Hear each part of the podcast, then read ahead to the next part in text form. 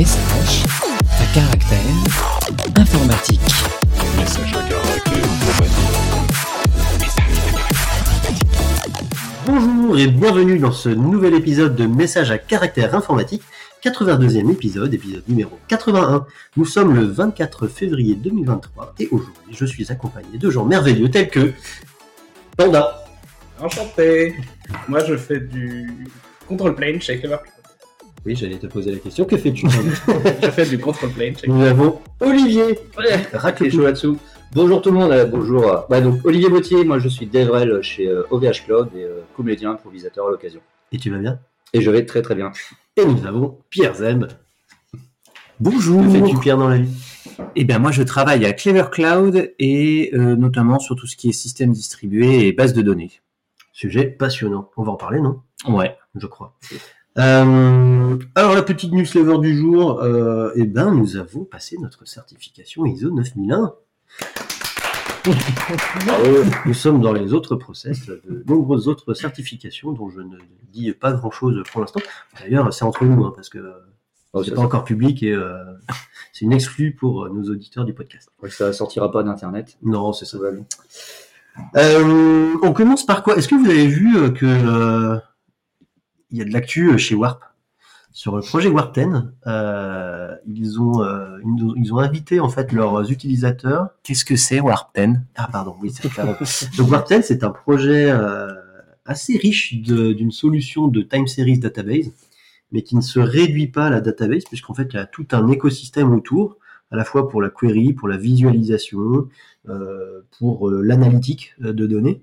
Et c'est une plateforme qui a le mérite de s'intégrer à tout un ensemble d'écosystèmes, que ce soit Spark, Flink, Pig, Hadoop, etc. Et du coup, c'est très intéressant à la fois pour le côté interactif temps réel, transactionnel, mais aussi pour le côté analytique, batch euh, et euh, entre guillemets euh, enjeux un peu complexes que peuvent avoir les entreprises dans la manipulation de leurs données et l'analyse de données. Parce que sur la time series, on fait pas que du monitoring. On le répète assez souvent, mais on peut faire de la facturation, on peut faire du monitoring de de- de- d'état en IoT, euh, sauf que bah, si on a une porte ouverte ou, fer- ou fermée, bah, c'est- pas aussi peu important que euh, juste mon CPU est à 80% ou 81%. Quoi Ou des données médicales ou des données médicales, etc. Et donc, euh, donc Warpten, merci Pierre pour le contexte, euh, il nous invite à participer à, euh, à un petit event, là, leur. Euh, donc il y a un petit formulaire d'inscription qu'on va fournir. euh, On va vous fournir le tweet et puis euh, comme ça vous pourrez vous abonner au Twitter de Warpten si ça vous intéresse. Mais derrière ils ont, euh, ils fournissent euh, un formulaire d'inscription pour participer à euh, un petit Ask Me Anything dans lequel ils vont présenter les fonctionnalités de Warpten 3.0. C'est le 3 mars. Dois Ouais. préciser la date. Et, et nous, on est assez enthousiastes de ça parce qu'on a un peu travaillé avec eux. Alors, on leur laisse la primeur d'annoncer euh, les fonctionnalités qu'il y a dedans, mais on est au courant de deux, trois trucs et ça va être incroyable. Ça va changer le game. Ah ouais, ouais, ouais. En parlant de choses incroyables, du coup, euh, bah, parfois, euh, nous, même si on parle un peu de dev, de, de langage, etc., et on a tendance des fois à, rester un peu euh, dans le métier, bah, faut pas oublier que le métier a une incidence sur la vie réelle. Et Antoine, je crois que tu as une petite histoire à nous raconter. Ouais, euh, en fait, euh, il y a pas longtemps, euh, il y a à peu près 4 jours, Rapproche-toi du micro, Panda. il y a euh, deux avions de ligne, euh, des Boeing 737. Alors, je pense que c'est pas la première fois que vous entendez parler de Boeing et de, logiciels euh, ces derniers temps. Euh, qui, en décollant, ont frotté la queue de l'appareil sur la piste, ce qui est quand même un truc qu'on essaie d'éviter en général. Et la cause de, cet incident-là, c'est un bug logiciel. Est-ce qu'il y en a qui ont une idée de, ce que ça pourrait être ici, de pourquoi on aurait pu arriver là? La correction d'assiette. Non, ça, la- c'était la dernière fois. Ok. Euh, J'étais pas mauvais quand même. hein. Je voudrais des informations sur la, dis- sur la longueur de la piste. hein, qui fait Longueur de la piste, non, mais il Oui. problème de GPS, enfin de positionnement? Non. Problème de calcul du poids. Du coup, ils ont lancé. Le... Ah, ils ont basculé? Ouais, en fait, ils ont basculé trop tôt parce que le calcul du poids, euh, fuel, passager, machin et tout était erroné. Pour un problème de calcul de poids dans le logiciel de gestion, ils ont envoyé l'information de rotation trop tôt. Du coup, pas assez de, de vitesse. Du coup, l'avion gratte par terre. c'est pas parce qu'ils n'avaient pas attaché les, les passagers et qu'ils ont tous été stackés à la jour. Ouais, les sièges étaient mal Non. fixés, donc tout le monde s'est retrouvé à Non, Régis a oublié la mise. c'est ça. Et du coup, en fait, le, le sujet derrière, euh, derrière, derrière cette, euh, cette, cette anecdote, heureusement, a priori, il n'y a pas eu, y a pas eu, il y a pas eu d'incident grave, mais euh, le point est que, en fait, il y a des conséquences euh, derrière son code, et qu'en fait, s'interroger sur à la fois la qualité de ce qu'on produit et à la fois sur la place du régulateur euh, dans, euh, dans les secteurs industriels devient de plus en plus importante. On voit que notamment il y avait déjà eu des incidents avec Boeing sur le contrôle d'assiette, le truc dont tu parlais un peu plus tôt, et qu'il y avait eu pour le coup un défaut du régulateur parce que Boeing pouvait faire de la certification maison, c'est-à-dire qu'en gros ils avaient des régulateurs qui étaient chez eux et ils, auto-certifiaient entre guillemets leur, euh, leur système. Euh, donc à la fois faisons du code correct, bien testé, qui marche, c'est super important qu'on investisse dans la qualité de ce qu'on fait pour tout le monde, et euh, faisons en sorte que le régulateur fasse son travail. C'était pas la seule histoire. Il y avait eu aussi euh, un, un avion canadien, je me souviens plus, euh, c'était il y a longtemps, mais qui euh, ils avaient changé de logiciel et ils s'étaient trompés euh, d'unité entre euh, entre le, le, le, le kilo et le. Le système métrique. Ouais, ils s'étaient trompés Ouais. entre le système. Le, le système métrique et le système impérial, il y a Oui, souvent des voilà. Et bah, Il y avait l'intégration de la fusée Ariane aussi, euh, qui avait une des rares qui a pété ces derniers temps, où euh, c'était sur la distance entre le système métrique et le système impérial, où il s'était foiré. Du coup, l'accélération était pas bonne et le truc a explosé en plein vol. Et alors, il y aura des interventions humaines. Là, je ne sais pas si vous avez vu, il y a une série sur Netflix en fait sur la création des SAS. Et euh, une des premières anecdotes qui est racontée dans cette série, justement, c'est grâce au système métrique ou à cause du système métrique, ils se sont retrouvés toute une colonne, enfin toute une colonne de blindés arrêtés en plein désert parce qu'ils avaient fait le plein en, donc en litres et non en gallons. Enfin voilà, c'était euh, petites anecdotes comme ça. Donc ça, je crois que c'est pas la de- première. À mon avis, ça sera pas la dernière. les erreurs de contexte. Et, et du coup, je prends la balle au bon, mais, au, bon, mais comment on fait euh, un, un logiciel euh, qui est entre guillemets plus robuste aux unités, euh, ce genre de choses? Ouais, en fait, euh, on commence à avoir des, des logiciels qui se créent pour. euh, et des, des outils dans le monde du développement qui se créent pour faire des, des programmes plus corrects. L'un d'entre eux est Rust. Merci pour la transition. Ah, c'était pas celle-là la transition. non, la transition, c'est- que à, justement, on, on- on construit entre guillemets un framework pour développer euh, notre control J'allais sur euh, Refine, et, Ouais. tu vois, et tout ça, mais mais euh, mais c'est que euh, on a effectivement des mécanismes qu'on peut mettre en œuvre pour se protéger de ce genre de choses. Ouais, en fait, euh, être assez euh, précis sur la façon dont on décrit nos données, que ce soit euh, par, le, par le filtrage ou par le typage, euh, chose sur laquelle on travaille beaucoup avec Clever, euh, nous permet d'être sûr qu'on se met d'accord, qu'on parle de la même chose, qu'on parle des mêmes quantités, qu'on parle des mêmes unités, et qu'on sait gérer la conversion entre les deux. Mm. Euh, ça, c'est un paradigme qui est en train de prendre, mais qui est pas si démocratisé que ça. Et en fait, typer correctement permet de faire du code de qualité de base. C'est ça, et quand on parle des types, euh, ben, je sais que chez nous, on n'est pas sur un type double, integer, etc. On est sur un type métier. Donc si à un moment donné on parle de mégabytes, ben, on va prendre des mégabytes. Et si on fait x8 dessus, euh, en fait, on va, on va- plutôt pouvoir dire, bah, passe-le en mégabits. Et en fait, on va avoir la conversion qui est intrinsèque au type en question.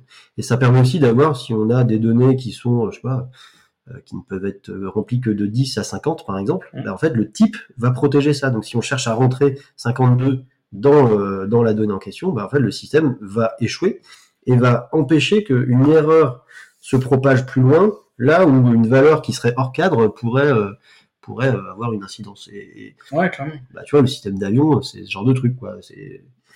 Euh, mais du coup, on on avait la transition d'après, effectivement, sur comment est-ce qu'on fait du logiciel plus, euh, à la fois plus fiable et dans un contexte d'avion, bah, on est quand même dans un, un monde un peu temps réel, quand même. Ouais.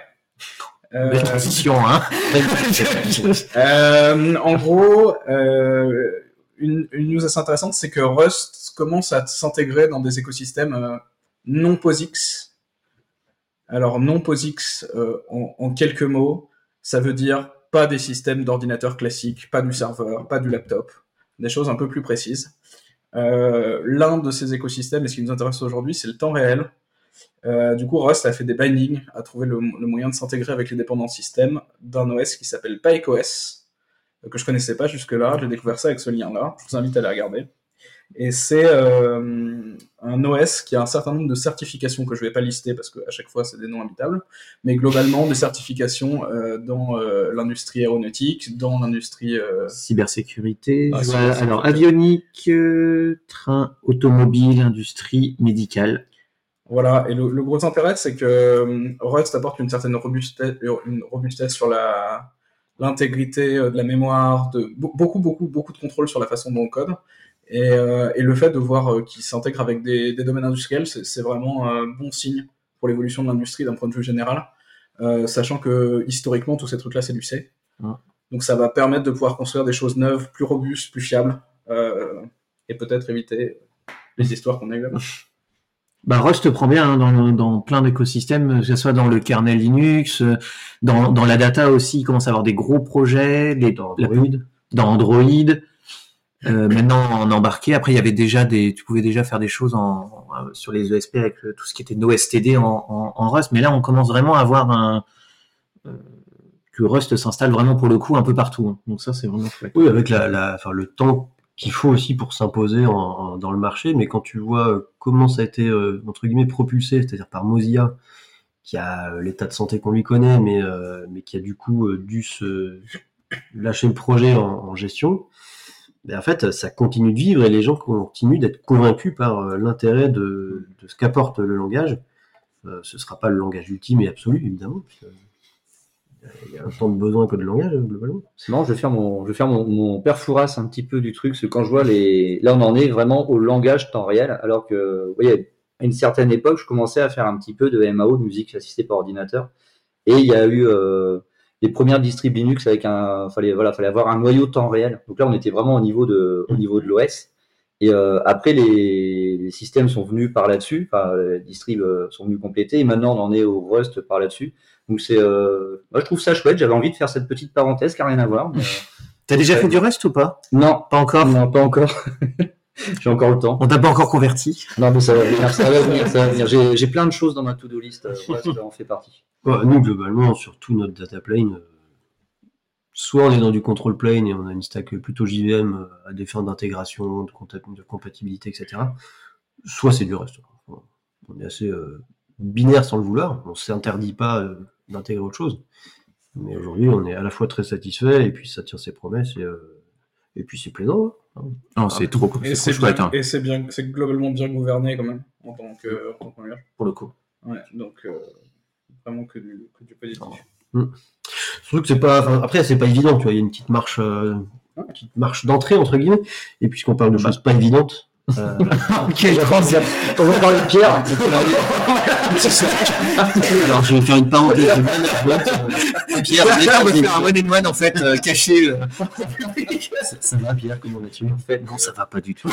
c'est pas un podcast, c'est je n'ai pas le temps d'en parler. Voilà, fin du euh, non, non, le, but est de parler système distribué, Pierre. Oui, euh, c'est euh, un blog post qui est sorti sur euh, Fly.io, qui est une, un plateforme as a service. Euh, ils ont sorti, en fait, ils, bah, ont un peu les mêmes problématiques que nous. Hein, écrire des systèmes euh, distribués, euh, c'est pas si facile que ça. Former les gens à, créer des systèmes distribués, c'est pas facile du tout. Du coup, les recruter, bah, c'est compliqué et, euh, euh, ils cherchaient comment euh, réussir à recruter euh, des gens dans les systèmes distribués.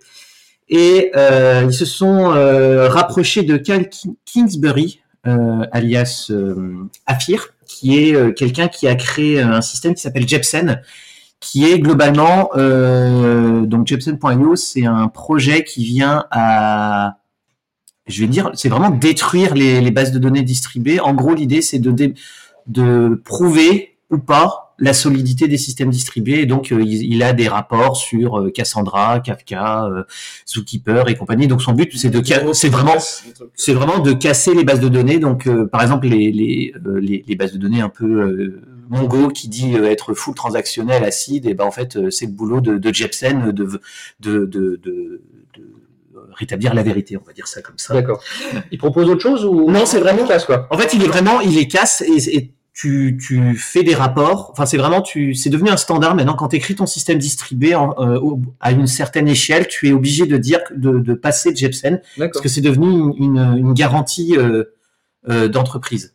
Ouais, d'ailleurs, c'est un peu victime de son succès parce qu'il y avait eu un grand discours sur. euh, sur euh, Enfin, ils, ils en parlaient, ils disaient, mais en fait, le problème, c'est qu'on a des gens qui viennent nous voir en mode. euh, faut que vous testiez notre base, qu'en fait, faut qu'on Oui. prouve qu'on est testé par Jepsen. Ce qui n'est pas la démarche non plus. Le but, à la base, c'est vraiment un, un côté recherche et pousser les limites du truc et pas être un, un critère de validation de. C'est ça. Ils le deviennent de facto, mais c'est pas ce qu'ils cherchent. quoi. Du coup, ce mec-là, il a écrit euh, Jepsen et il a notamment écrit en utilisant tout ce qu'il a appris sur Jepsen, un outil qui permet de de- d'apprendre à écrire des systèmes distribués qui s'appelle Maelstrom. Euh, et ça permet en fait de ça, ça, ça donne une sorte d'environnement de, de développement où on va pouvoir apprendre à écrire des systèmes distribués.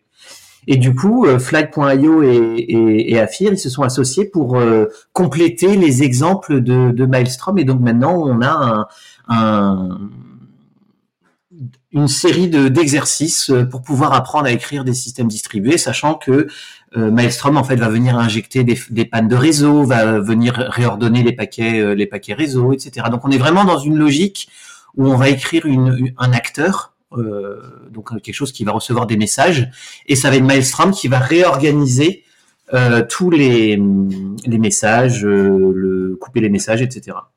Donc c'est plutôt pas mal. Ça permet de combler. Alors Maelstrom existait avant.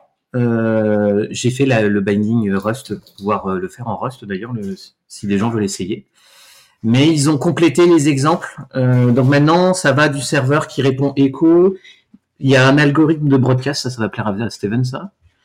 Il y a un log, on peut écrire un, système style Kafka et on peut même aller jusqu'au KV transactionnel en, exercice. Et ça se présente comment dans la forme? En gros, sais de l'idée en ligne, tu envoies ton code, ça exécute une série de, de scénarios. euh, Alors, alors en gros, c'est tu écris euh, ton app dans n'importe quel langage et en fait, c'est euh, tu tu files un, un binaire à Maelstrom et en fait, il va écrire sur la sortie sur stdout du JSON et toi, tu récupères les messages et tu les exécutes. C'est vraiment l'inté est plutôt bien faite et elle est maligne parce qu'en fait, du coup, c'est euh, c'est une inté euh, JSON euh, stdout et en stdr pour les erreurs. Donc en fait, tu peux faire ça dans n'importe quel langage que tu veux, ce qui est plutôt pas mal. Euh, Et c'est écrit en closure, je crois. Je crois que tout Jepsen, euh, tout Oui. Jepsen est en Ouais, closure. c'est- euh, Alors, Clojure, euh, c'est euh, inspiré de Lisp, ça tourne sur JVM. C'est assez fun, mais euh, ça n'a jamais trop démarré. C'est ce qui était utilisé aussi dans Apache Storm. euh, Ah ouais, c'était du Star, il y avait Ouais. C'est du Clojure. ouais. C'est assez cool de voir euh, autant de- de- de- d'outils euh, qui commencent à naître. On se dit, on, on commence à bosser sur du code, et puis comment est-ce qu'on peut l'envoyer dans un environnement pour le tester, pour l'intégrer, machin, etc. Euh, ce qui m'amène au fait que qu'on voit beaucoup plus euh, ce, ce genre de système et que Olivier, tu, tu m'as fait une magnifique transition. Effectivement, déjà, tu avais, juste avant, quand tu parlais de d'IDE, euh, d'IDE euh, dans le cloud, je savais que tu fallait amener ça. Euh, oui, non, non. Bah alors en fait, euh, l'actualité, en juste petite info, euh, globalement, d'un point de vue personnel, on est en train de monter une guilde Gitpod sur Brest. Alors qu'est-ce que c'est qu'une guilde Qu'est-ce que c'est que Gitpod? Qu'est-ce que c'est Brest? Autant de questions qui peuvent qui peuvent venir. Non, plus sérieusement, en fait, euh, il y a une vraie tendance en ce moment, on parcourt quand même pas mal les, les conférences, un petit peu les, les communautés, c'est vraiment d'avoir son environnement de développement euh, en mode SaaS, complètement embarqué dans un environnement cloud. Ça a plein d'avantages. Alors ça, je fais pas j'ai pas d'action là-dessus, mais en fait, c'est quelque chose que j'utilise maintenant, ça fait presque un an au quotidien. Et euh, les avantages, en fait, je vais juste faire un petit euh, une petite liste des trucs, que, ce que ça m'a apporté. Par exemple, si vous avez un environnement de développement, vous devez travailler sur un poste où vous n'avez pas les droits route et vous avez installé divers produits ou n'importe quoi, divers, euh, diverses applications. Bah, L'avantage, c'est que vous, via un navigateur, vous, avez accès directement à un environnement sur lequel vous êtes complètement maître. Donc ça, c'est euh, bien, ça vous, a- ça vous enlève déjà beaucoup de limitations. C'est pratique. Et euh, comment ça fonctionne En fait, globalement, l'environnement, c'est un VS Code Server. C'est euh, virtualisé, ça va, être embarqué dans un conteneur, ça va être déployé, ça va être accessible donc via, euh, via une URL euh, standard. Et dedans, ce VS Code Server, en fait, vous, il y a par la mécanique qui sera proposée par le fournisseur X ou Y, qui va pouvoir euh, interagir avec un repository qui va être GitHub. Là, si on prend l'exemple de CodeSpace, Code Spaces, en fait, c'est ce qu'a sorti. Euh, C'est GitHub. c'est GitHub, C'est ouais. GitHub, ouais, qui Ça, a sorti GitHub Code qui a sorti Spaces. ça. Euh, donc là, tu peux directement interagir avec ton code, tu peux rajouter, donc avoir ton IDE embarqué avec, euh, avec ton repo. Et euh, là, celui que j'utilise moi principalement, c'est Gitpod parce que lui il permet de se brancher sur GitHub, sur euh, Bitbucket ou GitLab. Donc ça, t'es pas... Ou alors amener toi-même euh, la référence de ton repository, qui soit privé ou euh, avant. C'est ce qui est dommage. Maintenant, c'est plus le cas. Tu pouvais en plus l'in- euh, l'installer chez toi, tout l'environnement Gitpod pour travailler vraiment dans ton réseau privé. Donc là, c'est plus le cas. Là, ils ont changé un petit peu de modèle, ce qui est dommageable. Mais euh, Ils ont changé de licence aussi. euh, Non, c'est pas une licence? euh, si, de- si, si, si, si, ils ont remodifié. Alors avant, tu avais 50 heures gratuites et euh, quel Ah oui, non, c'est Voilà, ouais. c'est pas grand chose. Maintenant, c'est plus indexé sur le type de machine que tu prends. Tu as une normale, une médium, gros, une large, donc selon ce que tu ce que tu utilises quoi. Donc tu as, une espèce de crédit maintenant. Mhm. Avant que c'était plutôt à l'heure. Globalement, enfin, les, ce qui est surtout pratique en fait dans les cas d'usage, hormis celui que j'ai euh, j'ai cité, moi en fait qui me sert au quotidien, c'est dans le cadre de, de formation. C'est euh, quand on arrive, si on a une classe euh, d'étudiants et on leur dit voilà, on va travailler, on va faire de l'infrascode, on va travailler sur tel sujet. Euh, souvent, quand on arrive, bah, ils ont leur ils ont leur machine maintenant avec euh, tous leurs produits, ça Windows, Linux, Mac, peu importe. Euh, si on doit installer toute une stack, euh, OpenStack, euh, kubectl, etc., enfin tout ce qui pourrait nous, nous aider, ça prend déjà la moitié du cours en fait, c'est d'installer les- et encore et on va voir Et encore. on a un taux d'échec assez important sur ceux qui, qui vont suivre sur le, sur le PC ou la machine de leur voisin. Donc du coup, c'est en fait maintenant, ça consiste à préparer globalement l'environnement.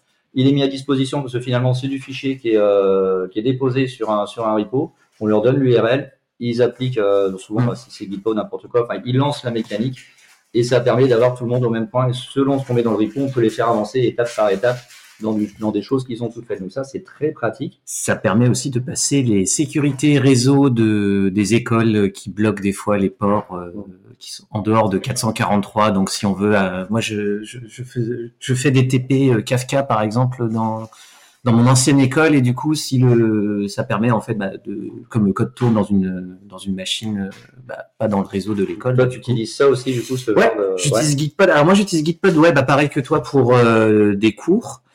Et sinon pour euh, des enves de dev un peu complexes, je sais que quand on compile certains Ouais, trucs, je euh, Comme ça, tu prépares d'abord l'env. et- bah par exemple quand on va euh, bah, sur une, euh, je travaille sur une base de données qui s'appelle euh, Fondation DB et par exemple je sais que tout est packagé dans un Docker qui permet de, qui a tout l'environnement de build avec toutes les dépendances et c'est un projet C++ un peu compliqué et du coup c'est vraiment tout est packagé en dans un dans un conteneur et puis j'ai pas besoin de de, de, de m'embêter à, à vraiment tout configurer euh, à la main et ça c'est vrai que c'est Bon, l'image fait 6 gigas à télécharger, c'est un peu compliqué, mais des fois, mais euh, surtout en CI, mais euh, Du coup, je vois ça effectivement euh, un peu adapté à, à soit de l'environnement éphémère, soit de la petite contrib légère.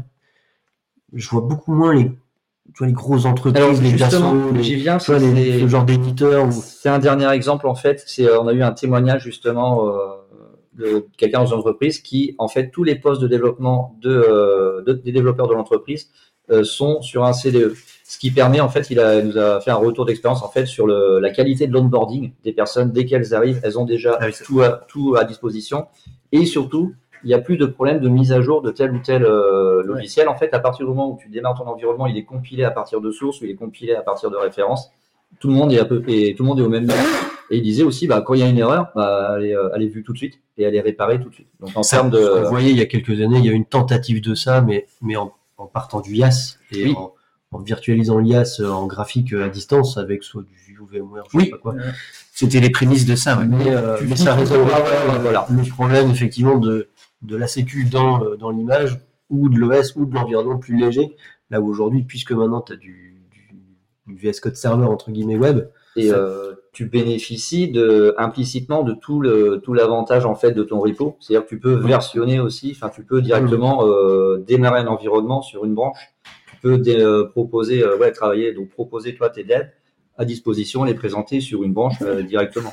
Donc c'est voilà, c'était le, le petit le petit côté pratique. J'étais vite conquis. Et euh, globalement, c'est un sujet qui est en train de, de devenir un petit peu tendance et on voit qu'il y a pas mal de pas mal d'entreprises qui s'y mettent euh, globalement et euh, c'est facile à faire. Enfin, c'est facile à faire. Vous prenez un VS Code serveur, donc c'est l'avantage, c'est que c'est euh, disponible assez facilement, ça s'installe très fort. Ça démarre euh, comme un service qui ouvre un port et après vous avez accès directement à un environnement euh, VS, euh, VS Code directement. C'est, euh, Ouais, voilà. Moi, vois une vraie plus-value sur l'onboarding euh, sur les projets qui ont des versions de dépendance un peu particulières. Euh, et en fait, on passe euh, pas mal de temps à essayer de construire des outils pour que les gens puissent développer. Et du coup, tu passes un temps juste monstrueux à te dire, OK, il est sur quel OS, quelle version de truc, quel machin. T'es limite obligé de faire de l'Ansible, j'exagère à peine, pour amener les gens dans un environnement qui est intéressant. Et le fait d'être capable de les spawn clean à la volée, je pense que ça peut avoir un, un- un- un bel intérêt pour présenter de la code base ou faire entrer les gens facilement dans les bases de code. Au moins, pouvoir étaler l'onboarding. En fait, tu, moins sur le métier, sur le code, sur le projet dans un premier temps. Ouais, c'est ça. Et puis, Ce qui te donne le temps d'aller setup ton environnement dans, un, dans une deuxième phase. c'est ça. Et puis ça permet que la personne elle, elle- elle a un peu le pied à l'étrier, elle comprenne comment le- le- globalement le, le système est foutu. Mm. Et en fait, à partir de là, elle a beaucoup plus d'outils pour aller se construire son propre environnement. Et puis tout le monde n'a pas forcément euh, 64 gigas de RAM pour pouvoir démarrer des applications un, un, peu- un peu lourdes. hein. Et tout le monde n'a pas d'XOS. Ça va, parce Et- que après, tu, c'est un navigateur, tu peux euh, coder sur ta tablette, euh, sur ton téléphone. Clairement. Et euh, bon, après ça, c'est du dev. Tout ça est très éloigné des conditions de production, n'est-ce pas? Maintenant, bon, pour ceux qui connaissent pas Brest, non.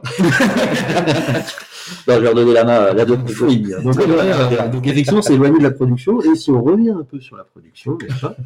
Ouais. Euh, comment est-ce qu'on combat un incident de production, Pierre? Euh, le, le moins possible dans, dans, dans, dans la douleur, euh, j'ai envie de, de- de dire. Oui, mais encore.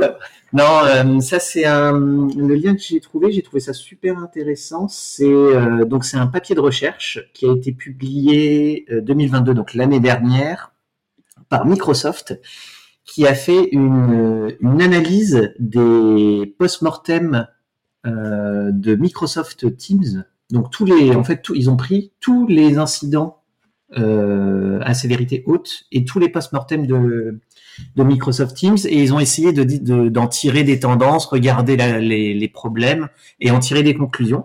Et je trouve que les alors le papier du coup il, il- il- il décrit très bien le, le- les, les- les problèmes et il y a des choses qui sont assez intéressantes qui, re- qui ressortent. Donc il y a eu 150 alors le papier prend en compte 152 incidents de production sur Microsoft Teams.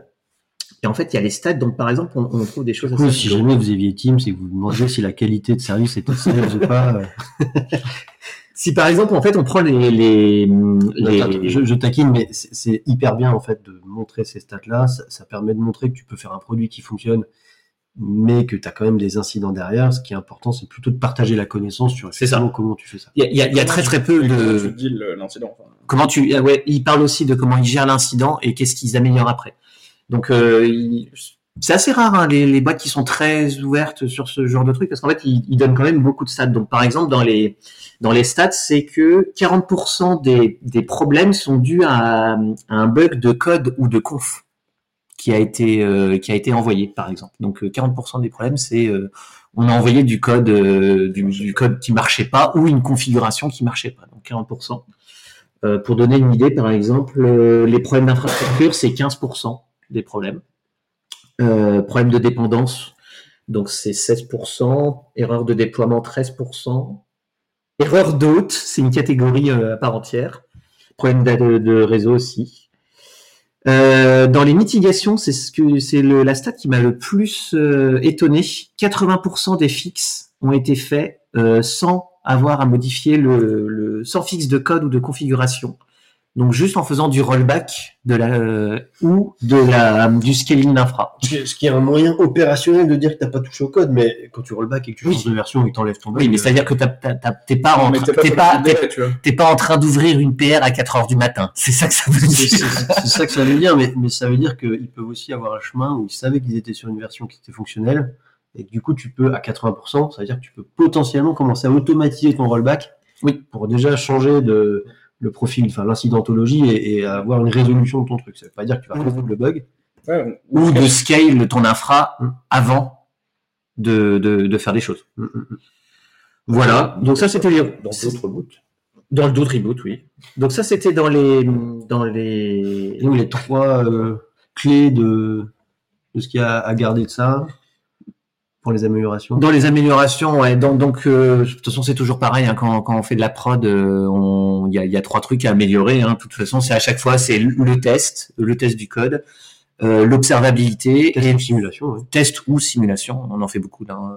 Côté Clever, c'est plutôt sympa. Observabilité, bah, euh, Mm. euh, log, métrique, tracing.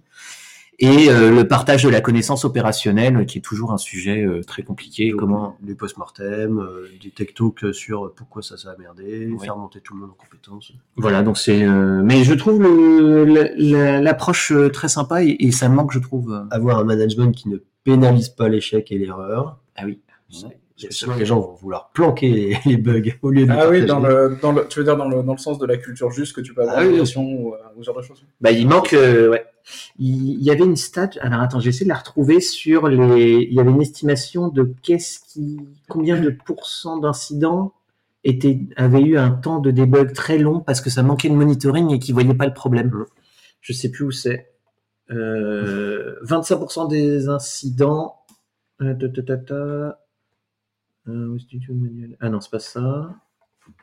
En tout cas, euh, Quand tu as fait de l'opérationnel, tu, tu, enfin, tu sais que tu peux tu, tu sais qu'il y a des choses à observer a priori, mais tu sais à un moment donné que quand tu vois un truc qui dysfonctionne, tu creuses au fur et à mesure et là tu découvres des nouveaux trucs à observer, C'est des ça. nouvelles métriques que tu peux soit créer, soit exploiter. Mais dans l'absolu, euh, enfin, tu sais, as des systèmes où tu as quand même des dizaines de milliers de métriques et tu peux pas toutes les grapher, toutes les observer, toutes les Mm. connaître euh, tout de suite. Donc ça veut dire que tu as une connaissance qui effectivement euh, euh, est progressive. Et mais être outillé pour pouvoir tirer parti rapidement de tout ça, c'est effectivement intéressant. C'est même au-delà de l'outillage, en fait. C'est vraiment de la façon dont toi, dans ton entreprise, dans ton application, tu vas aborder le, le sujet de l'observabilité, en fait. Qu'est-ce que tu vas mettre comme métrique? Dans quel sens tu la prends Est-ce que tu pars du socle technique et tu remontes par assemblage pour faire de la métrique fonctionnelle et après de la métrique métier? Ou déjà, dès le début, dis bien, je mets en place une fonctionnalité, euh, je mets en place la métrique qui va avec pour être sûr de ne pas me tromper. Parce que Mhm. l'incident technique n'aura peut-être pas d'incident sur le fonctionnel et l'inverse aussi, mais euh, du coup, tu peux mettre à balle des, euh, de la supervision technique et sans voir une double entrée dans une base de données ou un truc comme ça, enfin, un truc qui aurait bégayé à un moment. Hum, hum. Et quand tu prends le problème à l'inverse et tu fais une, euh, une fonctionnalité qui aurait une, une transaction par exemple, être sûr de, de bien tracer, d'observer cette transaction-là, peu importe euh, ce que, ce que tu as derrière. Donc c'est euh, souvent, ben, ce qu'on voit de- d'expérience, on perd de, on perd de l'information, on perd des incidents parce qu'on n'a pas une couverture juste métier et fonctionnelle de, de ce qu'on développe. Et, et c'est super intéressant ce que tu dis parce qu'en fait, il y a une partie de, de, de cette pertinence de choix de métrique qui se fait aussi via euh, le fait qu'il y ait des incidents. Mm. Et je pense qu'il y, a une- y y a partie euh, technique dont on a parlé un petit peu avant, mais qui est le rollback, le déploiement en Bluegreen et tout ce genre d'outillage qui te permet en fait de venir faire en sorte de limiter l'impact des incidents que tu vas avoir et te permettre de prendre de la connaissance et de progresser sur ta maîtrise de, et, de, et de valider tes choix technologiques en fait. Et tout ça, ça t'amène à, à terme euh, savoir quelles métriques sont pertinentes, dans quel contexte, etc. et pouvoir s'en servir comme euh, point d'attention et pour les grapher ou pour réagir dessus. Et, euh, et, et ouais, c'est- super cool qu'il y, ait- qu'il y ait des boîtes euh, comme Microsoft qui, qui détaillent. euh, Moi, j'aime bien un des- un- une des, des choses qu'ils ont trouvées, c'est euh, ils, disent que globalement, euh, pouvoir euh, traquer euh, tout- toutes les régressions de code, c'est trop compliqué. Et puis des fois, débugger des trucs en prod, c'est trop compliqué. Donc ils, ils mettent le paquet sur le, le test ou la simulation. Nous, c'est des choses qu'on fait, euh, qu'on fait côté Clever pour le coup. Où on vient faire de, de la simulation, on échange des disques euh, de- sur des bases de données et tout pour faire des, des- pour être sûr que, que nos, nos futurs DB serverless euh, sont, sont, sont solides, bah, on, est vraiment dans cette optique-là pour le coup. Et puis même euh, full stack. Quoi. De l'API euh, Oui. jusqu'au moteur euh, en dessous, euh, tout est simulé. C'est Ouais. incroyable, je pense qu'on on expliquera ça dans une coupe parce que c'est assez complexe. quand même. Euh, J'avoue. En tout cas, c'est intéressant et tout ça, euh, tout ça pour que euh, ce soit réglé comme du papier musique. Quoi, et que- J'adore. On nous attend quelle transition il va faire ce mois. Ah, celle-là, elle était. Alors, pour la, non, pour info, effectivement, donc, euh, pour, ouais, j'ai, alors, on me dit, viens, pose des liens, tout ça, machin, on va parler d'un sujet. Vraiment, moi, j'arrive avec un sujet, mais il y a, il y a zéro lien. Tout ce que j'ai envoyé, c'est un lien vers de musique sur YouTube. donc, en gros, le, le sujet, c'est de la techno-rap hip-hop vers as code ou comment associer Stupeflip, euh, Terraform et Ansible. Alors, ça fait un peu, voilà. Écoute, hein. Vas-y, donc, j'attendais voir la transition. Non, en fait, voilà, prendre un petit peu. Euh, c'est pas un sujet technique, mais c'est un sujet qui me qui me tient à cœur. euh, globalement, un petit peu dans mes traits, moi, je suis un peu euh, hyper empathique, ce qui fait que je vais, j'absorbe énormément tout ce qu'il y a, tout ce qu'il y a autour de moi. Et quand je travaille, j'ai besoin de vraiment de, de me focus et je m'aide énormément de la musique. Alors, je sais pas pour vous, je vais faire un petit tour de table. Ça peut être intéressant de savoir déjà, est-ce que bah, Pierre, toi, tu travailles avec de la musique, tout ça, ou euh, Tout le temps. ouais, un Enfin. style de musique particulier ou ouais, quel style? Alors, euh, bande originale de films et de jeux vidéo. Ouais, Et de l'électro quand, quand je suis à fond. Électro, genre euh, Oui, euh, oui. violent quoi, Un peu dubstep. violent. Ouais, euh, des trucs un peu violents Ouais. quand je suis vraiment, euh, quand je sais que j'ai, j'ai trois heures, que on va pas me déranger, que j'ai envie de, de- d'attaquer euh, violemment, euh, des fois ça m'arrive. ouais. D'accord. Mais très, sinon, ouais, euh, bande originale de films et jeux vidéo pour le reste. Steven? Mmh, Moi, j'aimerais. Il aimerait coder, euh, je crois. Non, ça m'arrive. euh, en fait, des fois, je me surprends. Ça fait deux heures que je suis avec le casque anti-bruit sur la tête et j'ai rien dit comme mais, ça, mais ça m'isole, tu vois. Et même des fois, chez moi, où il n'y a pas de bruit, tu vois. Et juste euh, le bruit, en fait, l'absence de bruit, je sais pas, sans doute que je dois aimer l'effet concentration que ça amène. Mais ça m'arrive de mettre la musique, mais c'est pas un réflexe. Ok. Mais c'est parce que je fais pas du vrai travail non plus très concret. Alors, nous allons faire un deuxième point de management. Effectivement, si moi je me dis, ok, là j'ai deux heures pour faire un bout de code, ouais, je mets, allez, je me mets bien, je mets la musique. Mais ma vie, c'est pas ça. Donc, euh, Toi, Panda, je sais parce qu'on a eu la chance de partager le même bureau euh, pendant un an. Ouais. Et euh, donc, tu as voilà, souvent ce qui les... se passe à Vegas, reste à Vegas. Non, non, non, mais euh, un bureau, on parle bien de Ce qui se passe à Brest. Pour ceux qui connaissent pas Brest, là, reviendra. Et euh, donc, toi, je sais que tu travailles aussi en musique et toi, ton, ton style, c'est plutôt, je sais, une fois que tu as reconnu du Danaki, j'avais ça. euh, Euh, moi, je, je- je suis assez ouvert à peu près tout en termes de musique. Euh, les trucs que j'ai récemment en ce moment, sur des, en fonction de, de mon niveau, de euh, à quel point je suis réveillé ou pas, ce que je fais. Je vais avoir un truc à dépiler. Globalement, en ce moment, je fais de l'électro-bignou. C'est très bien. De l'électro-bignon. De la J'espère qu'on aura quelques liens. Alors, Moi, j'ai très envie d'écouter de l'électro-bignon. en je tant qu'animateur, n'est-ce pas euh, Qu'est-ce que c'est un bignou? Oui, alors, un bignou. Pour les noms vrai, j'ai vu, c'est un abus de langage, c'est vraiment du vidéo. C'est de la cornemuse. Euh, et après, on va, pas se lancer dans le détail de, de qu'est-ce qu'est le bignou par rapport à la cornemuse et tout, parce que ça va être un, peu petit, long. un petit flutio euh, dans avec pincé avec un son très strident. Et donc, qu'est-ce que c'est le contrôle bignou Le contrôle bignou, ça c'est, on croit ça souvent dans les ribines. On va revenir un petit Comparé peu au ce- plane. euh, Non, cette petite introduction, en fait, pour vous dire qu'à un moment, donc, je, moi, j'utilise énormément la musique et aussi peut-être du dubstep, de la musique électro ou des choses un peu plus cool selon euh, ce que je suis en train de faire. Et des fois, je reste quand même perméable euh, à la musique et je et ça, ça a une influence. Et j'ai euh, depuis à peu près un an, j'ai commencé à travailler, euh, donc j'ai été embauché chez, chez OVH Cloud, euh, à travailler vraiment sur de l'infra et d'assembler un petit peu tout ça. Et j'ai un morceau qui fait écho exactement à ce que je fais, qui s'appelle La Menuiserie. C'est un morceau de Stupéflip. Euh, j'ai plus le nom de l'album, mais je crois que c'est un des premiers, celui où il y a, enfin, bon, bref. Et ce dedans, il y a euh, prendre des petits bouts de trucs et les assembler ensemble. Et c'est ça, il répète ça, il répète ça. Parce qu'en fait, euh, King parle de la musique qu'il est en train de créer. Il prend des petits bouts de trucs, il prend des petits bouts de trucs et les assemble ensemble. Et à chaque fois, j'ai un moment, c'est ce que j'étais en train de faire. Et effectivement, on prend des petits bouts de trucs et on les assemble ensemble. Et qu'est-ce que ça donne? Une espèce de truc cohérent de la musique. Euh, on ne présente pas tout, mais des fois, il y a des choses qui fonctionnent. Et globalement, ce qu'on est en train de faire quand on est quand on dev et euh, qu'on fasse de l'infra, qu'on fasse du code, qu'on fasse du front, du back ou peu importe, on prend des petits bouts de trucs, on les assemble ensemble. Et les petits bouts de trucs, en fait, on en a une myriade, on en a plein. Quand on regarde un petit peu Beaucoup trop. voilà, l'écosystème. On peut avoir des affinités avec certains, on veut vouloir les mettre en avant, etc. On, on aura aussi de, de l'affect. Mais globalement, qu'est-ce qu'on fait à la fin? Une espèce de morceau de musique. On fait une espèce de partition qui ressemble à quelque chose. Et nous, notre objectif, c'est que ça plaise, qu'il y ait des gens qui l'écoutent et qu'on ait des clients qui soient satisfaits, euh, satisfaits de ça. Donc, en fait, j'ai pris cette espèce de métaphore pour me dire, voilà, on va assembler des trucs, mais pourquoi? Se poser aussi la question de pourquoi on assemble tout ça hormis se faire plaisir et s'amuser, parce que c'est quand même quelque chose qu'on aime bien faire. Et ben, c'est pour qu'à la fin, ça arrive dans les mains des clients.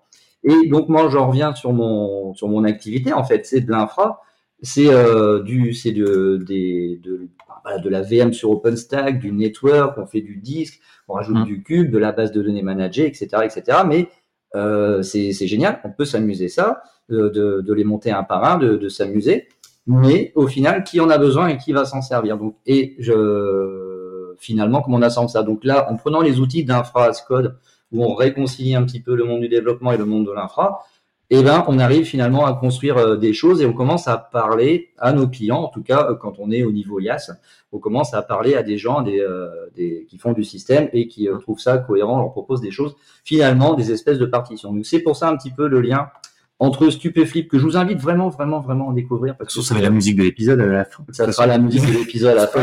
J'en suis On ne sait pas. très content. Ah oui, il va y avoir un lancer de, de. Ah. De toute façon, j'imagine qu'il y aura le lien, euh, il y aura le lien. Et euh, donc c'est ça. Enfin pour moi voilà. Donc je voulais proposer un lien aussi. C'est ce que je propose aujourd'hui. Ça fait quelques mois que je travaille dessus. Il y a quand même un repo, quelque chose de sérieux quand même. Il y a un repo GitHub public OVH qui s'appelle Public Cloud Examples, qui sont des petits scénarios euh, Terraform avec des deux Ansible derrière pour faire cohabiter les deux, qui proposent un petit peu des schémas basiques de, euh, pour l'instant les bases de, composants d'infrastructure sur notre environnement public cloud dans du réseau privé, routé avec des passerelles, de la gestion SSH, création d'instances, création de cubes, euh, de cubes managés, création de bases de données, l'installation d'un WordPress par exemple sur un cube qui accède à une base MySQL. Voilà, tout ça euh, mis bout à bout, Terraform. Et ce sont des petits exemples en fait que euh, des petites partitions, des petits bouts de musique en fait qui sont proposés. Et euh, c'est donc vous trouverez le lien de mes petits bouts de trucs que j'ai assemblés ensemble.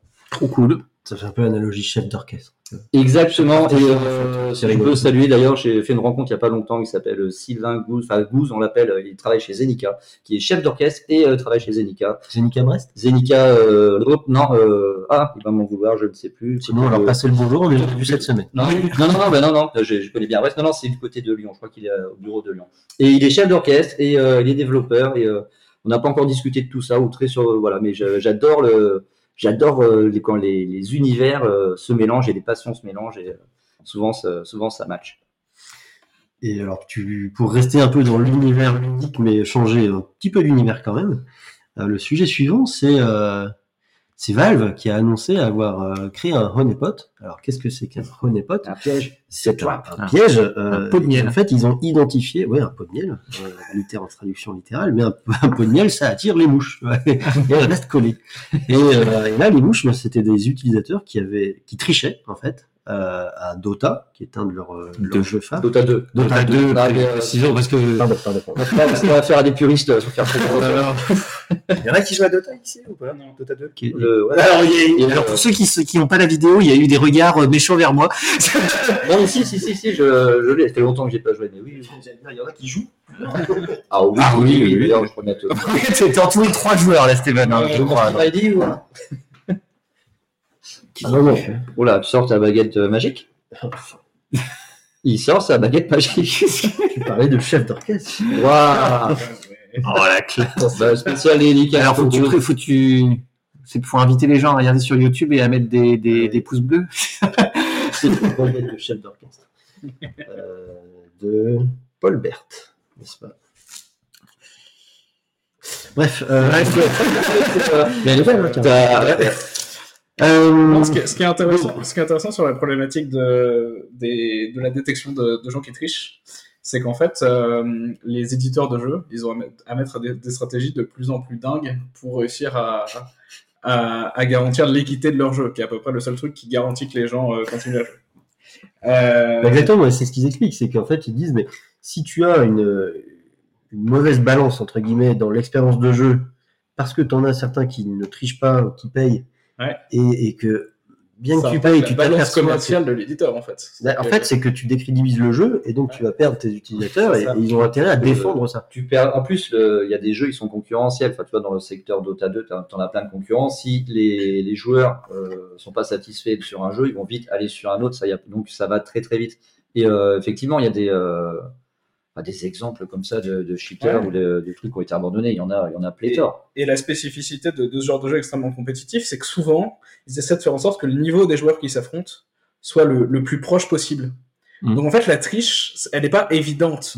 c'est pas des, des, des choses qui vont apparaître. C'est euh, on va faire en sorte que tel joueur lag un peu plus ou de révéler un peu d'autres informations. Et en fait, du coup, la, la- lutte contre la triche, elle doit faire face à des myriades de- d'approches différentes. On est vraiment sur euh, du euh, piratage au sens euh, très large, c'est-à-dire qu'il y a des gens qui vont essayer de mettre en place des robots qui vont agir sur les contrôles pour les déplacements, pour déplacer plus vite, pour regarder l'écran. Il y a, il y a- il y a des tonnes de choses qui se font, et du coup, ça a l'air d'être le- absolument dingue de, comme- de détecter ça, tu vois. C'est comme pour les, tu sais, les, les failles informatiques, Ouais. tu as un marché de la faille euh, zéro day ou genre de choses. Bah là, c'est la même chose. Et ben là, ils te disent, tu as, une industrie entière qui, en fait, est là pour servir les professionnels du jeu pour leur donner de l'avantage euh, sur. Ce qui est assez dingue, c'est que tu parles des professionnels du jeu, mais c'est énormément le monde amateur. Hein. Enfin, c'est euh, celui Alors, quand je dis, profe- Ah oui. je dis professionnel, c'est, enfin, je Oui, considère non, que quand tu es sur Twitch sport, oui, oui. et que tu joues en amateur, mais que tu gagnes ta vie peut-être via Twitch euh, professionnel indirect. quoi. C'est arrivé, c'est arrivé des, euh, des gens comme ça en live que tu vois le, enfin, le, le cheat euh, apparaître et, boum, bah, ils sont grillés, ils sont grillés direct. Mais effectivement, il y a plein, même des jeux, même des gens en fait qui sont pas. Moi, j'en ai, j'en ai connu. J'ai, euh, j'étais dans une communauté de, de joueurs il y a, il y a très très longtemps sur. Alors, c'est pas l'époque, c'est pas Counter Strike, mais c'était Medal of Honor, Allied Assault. Et donc, c'est très très vieux. Et il y avait des gens qui étaient prêts à payer un programme. Mais juste pour eux, pour être Mhm. meilleurs que les autres, juste pour leur ego. Donc, euh, il y a un vrai business. Donc, là, ils- Ouais, du coup, là, ils- en fait, ce qu'ils ont fait, c'est qu'ils ont fait exprès de, de, de, de mettre une faille exprès pour pouvoir attirer et choper les, les, les tricheurs. Donc, genre, en fait, ils ont fait, on va laisser ce morceau de code-là exprès, et ceux qui le déclenchent, En fait, alors, exprès, mais qui est pas du tout censé être appelé par le, Oui, c'est par le jeu. Mais comme c'est des softs qui viennent euh, taper les, les des serveurs de jeu à Ouais. côté, bah, du coup, en fait, ça a permis de, de scinder un peu les deux en disant, ah, bah là, il y a un accès non légitime via ce compte-là. C'est forcément de la triche. Donc, Donc, donc oui, c'est, bah, Moi, je c'est- trouve l'approche assez élégante quand même. De... Bah, t'as- De toute façon, ça, ça existe depuis longtemps en sécu, mais c'est assez rigolo dans le jeu vidéo que t'as vraiment la porte, tu sais, tu, ça. sais, dans le RPG où t'as la Ouais. porte, où que t'as envie d'ouvrir, et Tu sais, tu l'ouvres, elle- tu- oui, voilà, c'est ça. Ouais. C'est un peu ça, ouais. Il y a- il y a des- C'est- c'est Du coup, marrant. dans le monde du jeu vidéo, c'est plus rigolo, je pense, sincèrement. en texture.